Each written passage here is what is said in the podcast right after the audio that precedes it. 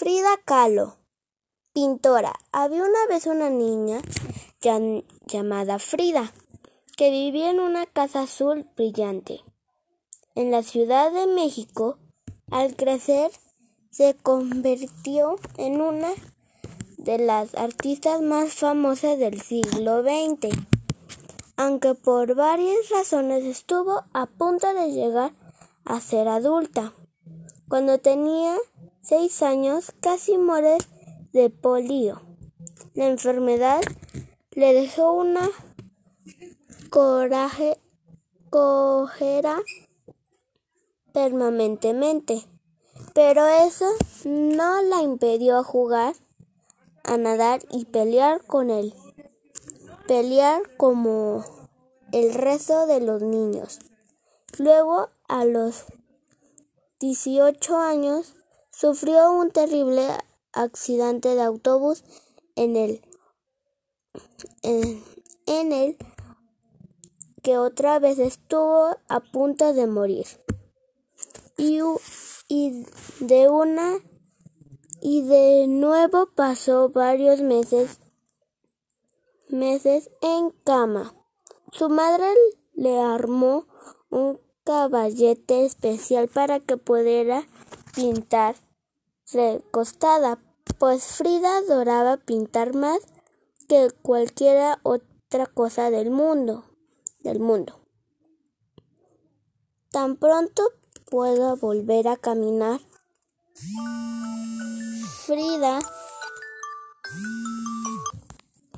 Frida adoraba pintar más que cualquier cualquier otras cosas en el mundo.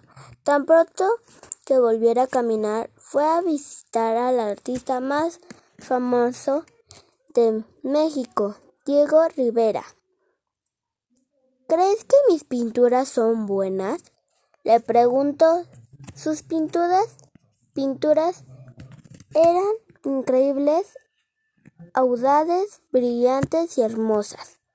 Diego se enamoró Diego se enamoró de sus pinturas y luego se enamoró de ella. Diego y Frida se casaron.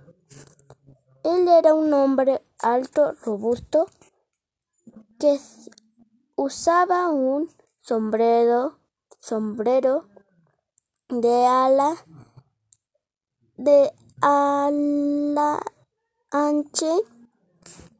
Ella se veía ella era, ella se veía diminuta al lado, a su lado, por lo que la gente los llamaba el elefante y la paloma.